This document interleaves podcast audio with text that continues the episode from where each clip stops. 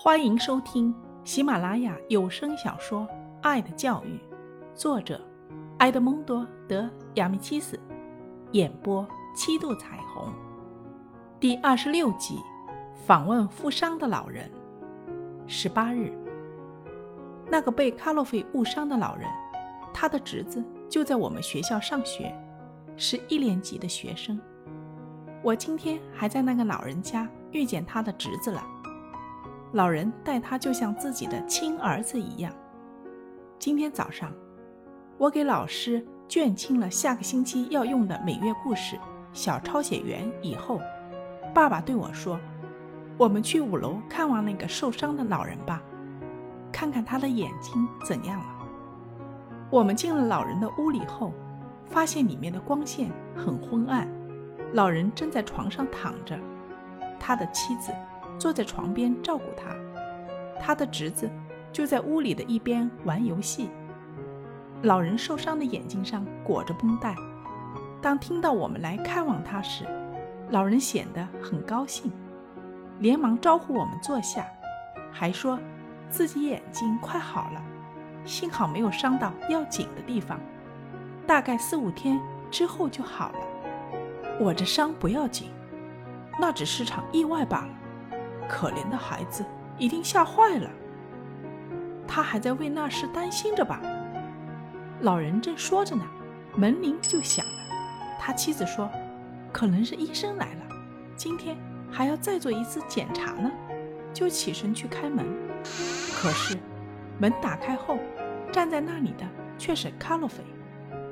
他身上穿了一件长外套，低着头站在那里，好像不敢进来。谁来了？老人问。就是那个扔雪球的孩子。我爸爸说：“哦，是你呀，孩子，快进来。你是来看望我的吗？我已经好的差不多了，放心吧，马上就痊愈了。进来吧，孩子。”老人笑着说。卡洛菲忍着泪走了进来，走到老人床前，又低下头站着。老人伸出手，拍拍他的脑袋，说：“好孩子，谢谢你来看我。回去告诉你爸爸妈妈，就说我已经没事了，请他们不要太担心了。”卡洛菲抬起头，嘴唇动了动，似乎想说什么，又不好意思开口似的。怎么了，孩子？是不是还有什么话要说？老人问。没，没什么。好了，孩子，放心的回去吧，不要把它放在心上。再见，路上小心点儿。卡洛菲点点头，就转身走了。老人的侄子跑过去给他开了门。卡洛菲到了门边时，又站住了。那小孩好奇地看着他，不知道他想要干什么。突然，卡洛菲从外套里拿出一件东西，递给那小孩，小声说：“给，这个送给你。”说完就一溜烟跑了。那小孩不知道是什么东西，就把东西拿过来给老人看。只见包装纸上写着“赠送”。老人于是打开包装纸。